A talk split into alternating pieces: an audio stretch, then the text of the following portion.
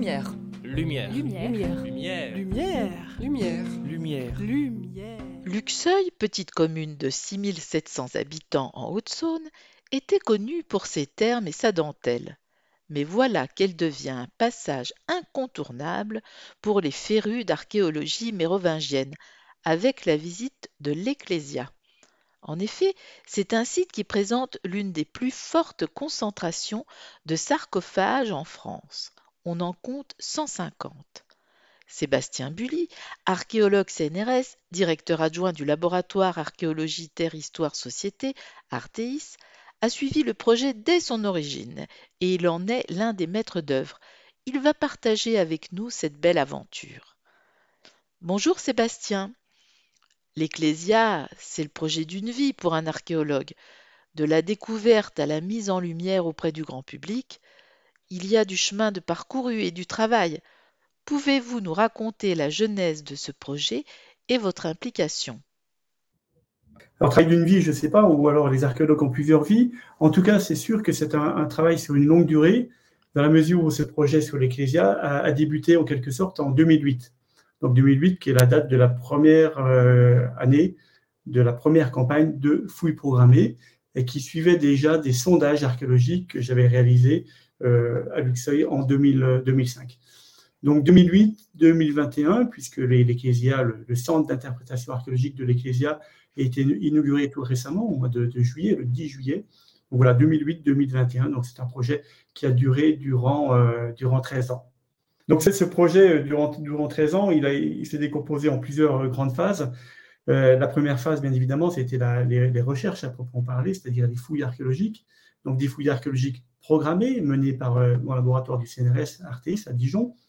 C'est-à-dire que, et je le rappelle souvent, ce sont des fouilles archéologiques qui ont été euh, mises en œuvre afin de répondre à des problématiques euh, scientifiques, historiques, archéologiques définies en amont. Il ne s'agissait pas ici de faire une fouille pour répondre à un projet d'aménagement urbain, c'est-à-dire en gros de faire une fouille préventive qui aurait consisté à fouiller avant la destruction des vestiges.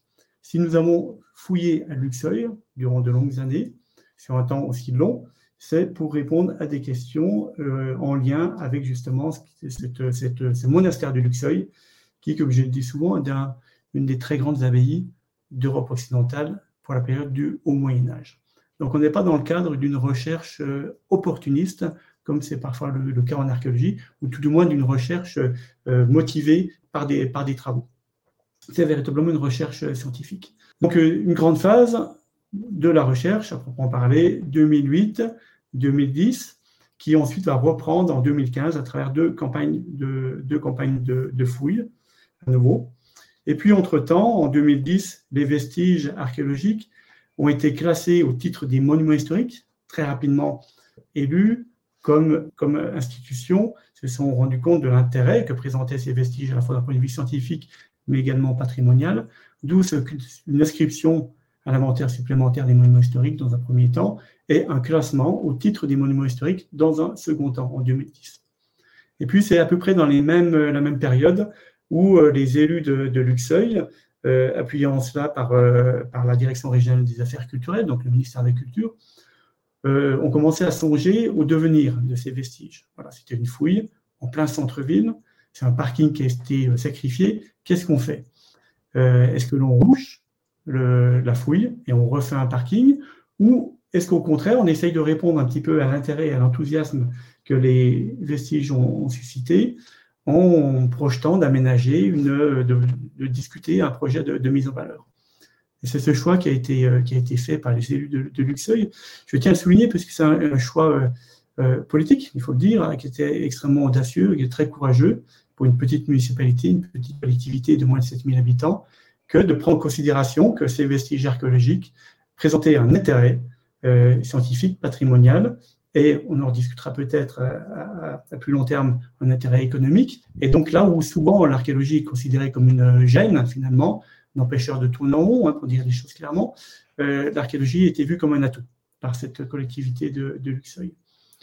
Et à partir de là, il y a eu un concours, de, une étude de programmation qui a abouti au lancement d'un concours d'architectes en 2014, qui a permis de sélectionner un cabinet d'un consortium de deux architectes, Michel Malcotti et Pascal Prunet, avec misographe et scénographe. Et depuis 2014, entre 2014 et 2018, ont été engagés euh, et validés des différents projets, un avant-projet définitif, avant-projet sommaire, etc., etc., pour un démarrage du chantier de construction de ce qui est devenu aujourd'hui l'Ecclésia, donc un centre d'interprétation archéologique, donc un chantier qui a débuté en 2018. Et comme je l'ai souligné il y a quelques minutes, chantier qui a ouvert, euh, enfin le centre d'interprétation qui a été ouvert au public en mai de cette année, après différents reports, évidemment, au contexte sanitaire, et un, site qui a été inauguré donc, au mois de juillet 2021. Euh, voilà, donc euh, des très très grandes étapes euh, entre la première fouille en 2008 et l'inauguration au mois de juillet 2021. Pourquoi avoir choisi le nom Ecclésia Alors l'Ecclésia, c'est un, un, nom qui vient du grec qui veut dire l'assemblée. L'assemblée, c'était le souhait de la ville de Luxeuil de désigner ce centre d'interprétation comme un lieu de réunion euh, de, la population, à la fois la population locale, les habitants de Luxeuil, mais également les curistes, également les visiteurs. Et puis ce, terme d'assemblée qui nous vient du grec va être repris pour désigner l'ecclésia, l'église, à la fois l'église au sens institutionnel, mais ce qui nous intéresse ici, l'église au sens architectural, puisque les vestiges, euh, les principaux vestiges gravitent autour d'une ancienne église Saint-Martin, qui était une église du monastère. Dans ce projet, quel a été votre travail en tant qu'archéologue? C'est un travail qui était tout à fait, euh, je dirais, passionnant, tout en étant un petit peu en marge de ce que l'on peut euh, faire habituellement euh, du, travail de, chercheur, du travail d'archéologue au CNRS, puisque c'est un, positionnement entre, comment dire, en quelque sorte, une, une forme d'assistance scientifique et technique à la maîtrise d'ouvrage, c'est-à-dire conseiller la municipalité sur des choix à opérer, en termes, en termes d'aménagement, en termes de mise en valeur. Et puis, c'est également euh, une place de maître d'œuvre aux côtés euh, des architectes, aux côtés euh, du, scénographe.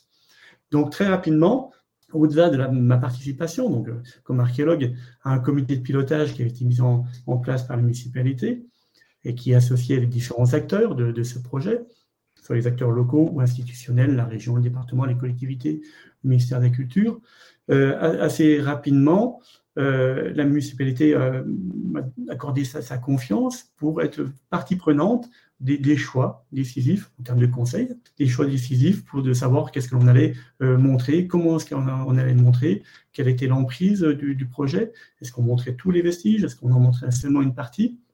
Donc ça, c'était un des, un des gros travaux au moment de la préparation. Et puis ensuite, l'intervention, un accompagnement, je dirais, quasi quotidien, pas tout à fait, mais quasi quotidien en fonction des différentes euh, phases opérationnelles sur le, sur le chantier de construction. Une, une part importante de mon activité sur le, au moment de ce chantier a été l'accompagnement des différents euh, travaux, notamment de, de creusement.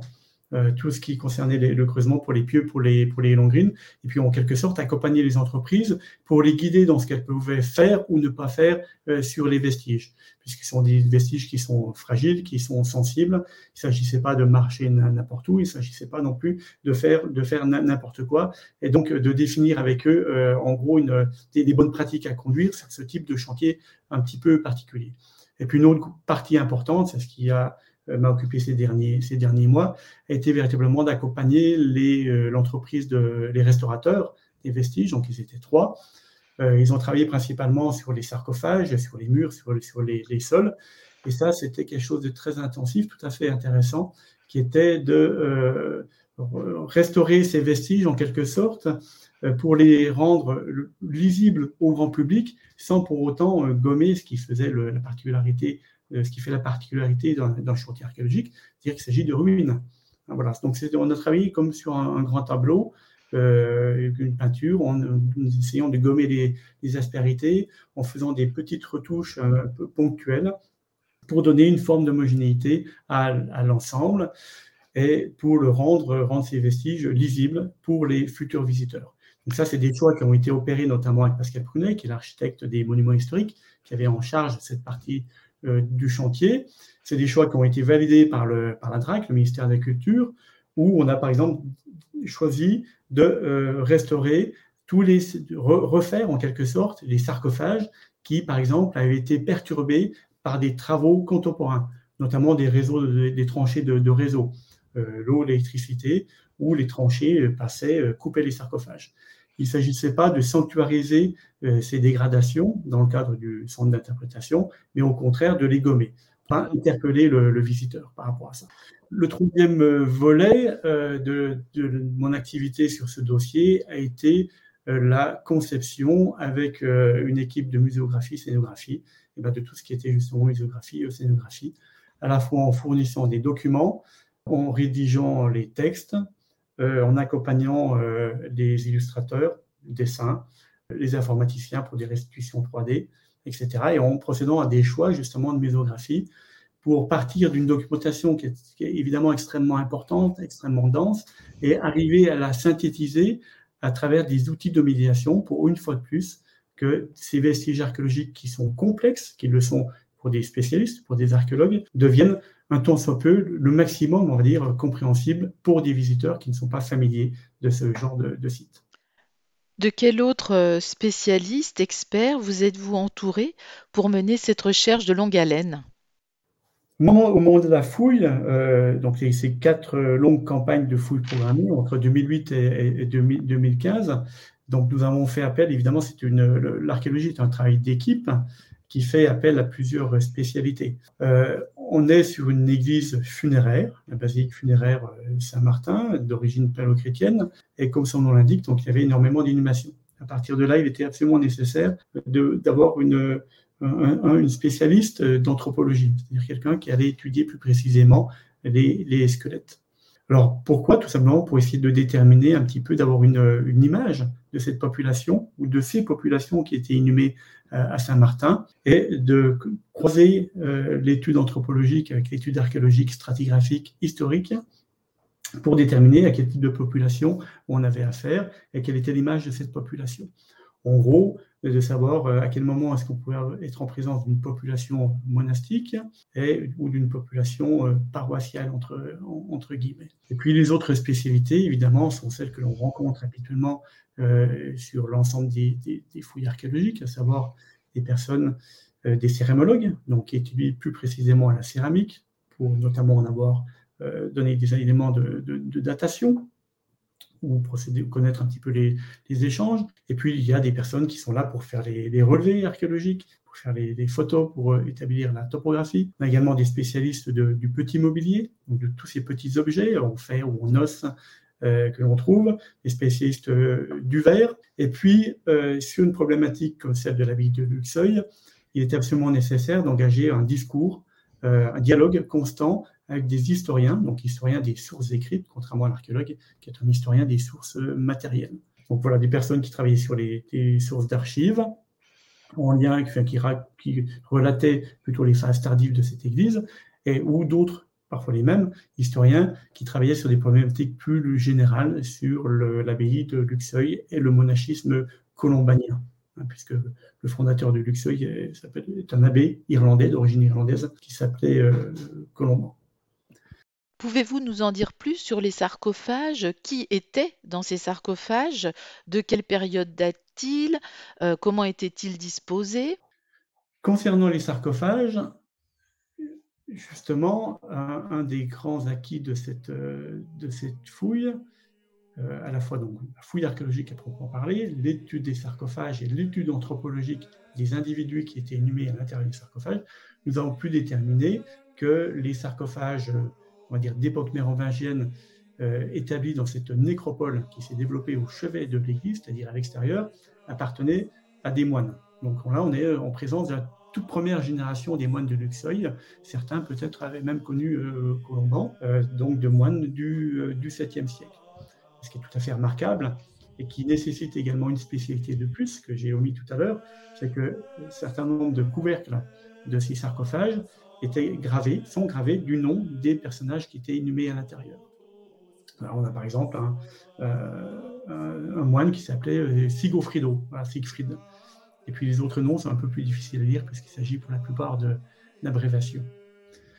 L'étude des sarcophages, évidemment, a été et une part importante des recherches qui ont été menées sur ce site, dans la mesure où, euh, sur les quelques 700 mètres carrés de, la fouille, hein, je rappelle, c'est une fouille qui est en plein centre-ville. Avant, c'était un parking, un parking sur, le, sur lequel se déroulait le, marché le samedi matin. Et immédiatement sous le goudron sont apparus ces sarcophages, certains très abîmés, d'autres entièrement conservés. Et surtout, euh, c'est avec une grande densité, puisque c'est près de 150 sarcophages qui ont été inventoriés. Puis il faut imaginer qu'il y en avait peut-être le double, sinon le triple, puisqu'évidemment la nécropole s'est développée bien au-delà de l'emprise de, la fouille. donc ces sarcophages ont fait l'objet d'une étude particulière, les inscriptions sur les couvercles, je l'ai dit, mais également une étude de, en gros typologique, c'est-à-dire essayer de déterminer en fonction de leur forme des matériaux qui ont été employés, calcaire ou grès, quel type de calcaire, quel type de grès, essayer de déterminer euh, la, la chronologie et leur provenance. C'est la raison pour, laquelle, durant cette même fouille, on a découvert la carrière euh, à quelques kilomètres du Luxeuil, le lieu dit de Saint-Valbert, une carrière euh, d'où provenait probablement un très grand nombre des sarcophages euh, mis en œuvre à l'église Saint-Martin de Luxeuil.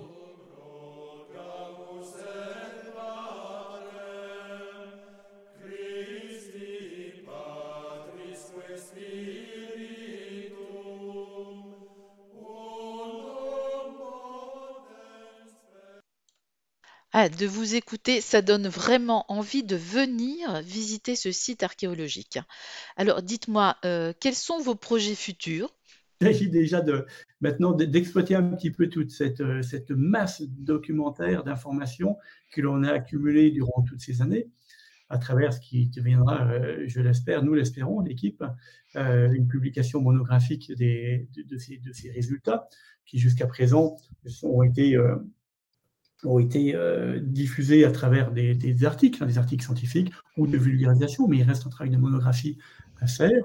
Et puis, dans, le même temps, euh, dans le même temps, je, dirige avec, une, avec, des, collègues une, une, ANR qui porte sur alors un tout autre espace, qui porte sur les sur l'espace croate, puisque tout un pan de mon activité euh, se déroule en Croatie, toujours sur des problématiques euh, euh, religieuses, monastiques du premier millénaire. Voilà, ça c'est une grosse partie qui va durer jusqu'en 2024. Et puis ensuite, avec ma, principale collègue qui se trouve par ailleurs être mon épouse, qui est enseignante à l'Université de Franche-Comté, qui participe à ce projet d'ANR en Croatie, nous souhaitons revenir sur d'autres problématiques archéologiques, historiques, toujours euh, en Bourgogne-Franche-Comté, cette fois-ci dans les montagnes du, Jura, où, euh, comme Luxeuil, qui est un phénomène monastique extrêmement important à l'échelle d'Europe occidentale, on a un autre phénomène monastique euh, de l'Antiquité tardive dans les montagnes du Jura, à travers un groupe de personnages qui s'appelle les Pères du Jura, qui sont à l'origine de fondations de monastères parmi les plus, les plus anciens de, France et par là même d'Europe. Donc on voudrait, dans les années à venir, travailler sur ces monastères jurassiens. Oui, il y a, du pain sur la planche. Hein. Là, c'est, ça, a l'air euh, d'être un beau programme, euh, passionnant en tout cas. Alors, une petite question subsidiaire. Alors, vous êtes spécialiste en archéologie monastique et religieuse du premier millénaire, d'architecture romane et d'archéologie du bâti et des matériaux. C'est un parcours quand même euh, très complet. Quel a été votre parcours et qu'est-ce qui vous a conduit à celui-ci? Euh, Est-ce que vous êtes tombé dans l'archéologie, euh, dans la marmite d'archéologie quand vous étiez petit ou c'est venu tard? Alors, c'est une question qui est toujours difficile à, répondre. mon parcours, il est, tout à fait classique. Hein. Après, après, le bac, j'ai suivi des études d'histoire de l'art et d'archéologie en licence à l'Université de Lyon. Et puis ensuite, euh, je, suis jurassien. Ensuite, je suis, euh, j'ai fait une maîtrise, un DEA à l'époque, et ensuite une thèse hein, que j'ai soutenue en 2008 à l'université de, Franche-Comté, toujours en histoire de l'art et en archéologie médiévale. Et il se trouve que ma thèse portait justement sur l'un de ces monastères jurassiens, sur lequel nous aimerions euh, retravailler à nouveau, qui est la ville de, de Condat. Aujourd'hui, c'est la ville de la ville de Saint-Claude. D'accord par ailleurs, il se trouve que ces monastères jurassiens font, font partie, on va dire, de mon, paysage, euh, mon, paysage mental, puisque je suis originaire de cette, de cette région. Et c'est vraisemblablement ces monastères jurassiens qui sont à l'origine de, cette, passion euh, pour le, monachisme euh, précoce. D'accord et du coup, qu'est-ce que vous diriez à des enfants qui s'intéressent à l'archéologie? Par exemple, là, avec, heu, Ecclesia, il va y avoir, je pense, pour les classes, locales et puis, de la région, des visites qui seront organisées, quel message vous voulez faire passer, aux jeunes générations? Le métier d'archéologue est pluriel, c'est-à-dire que c'est on parle d'archéologue et c'est un terme qui est assez générique et qui recouvre plusieurs réalités il faut avoir conscience de ces di ces diverses réalités. C'est-à-dire qu'un archéologue est un chercheur au CNRS, c'est un enseignant à l'université, heu, c'est un archéologue, heu, qui travaille sur le terrain, qui procède à des fouilles préventives. C'est également quelqu'un qui peut faire, heu, qui est spécialiste de céramique, qui peut être spécialiste, heu heu, des pollens, qui peut être, heu, spécialiste d'anthropologie. Voilà et donc il faut bien essayer de déterminer ce qui, heu, un enfant, un jeune étudiant, déterminer ce qui ce qui l'intéresse et puis ensuite, d'avoir en tête que c'est des disciplines qui sont malgré tout pas faciles en termes de débouchés et qu'il faut tout de même suivre, heu, une formation universitaire au moins, heu, jusqu'en jusqu'en master. Il faut pas se décourager, il faut considérer qu'on commence, heu, on commence, petitement, la plupart du temps, par par des contrats et au fur et à mesure, on acquiert une expérience qui permet qui permet ensuite de de de prétendre, postuler sur des sur à des différents emplois. Voilà et que l'archéologie, voilà, est une pour pour des plus jeunes enfants, ça demande de faire des études. Donc pour faire des études, ben, il faut suivre les différentes étapes, il y a pas de miracle. Je vous remercie. Alors je vous remercie Sébastien pour ce moment de partage très intéressant et enrichissant.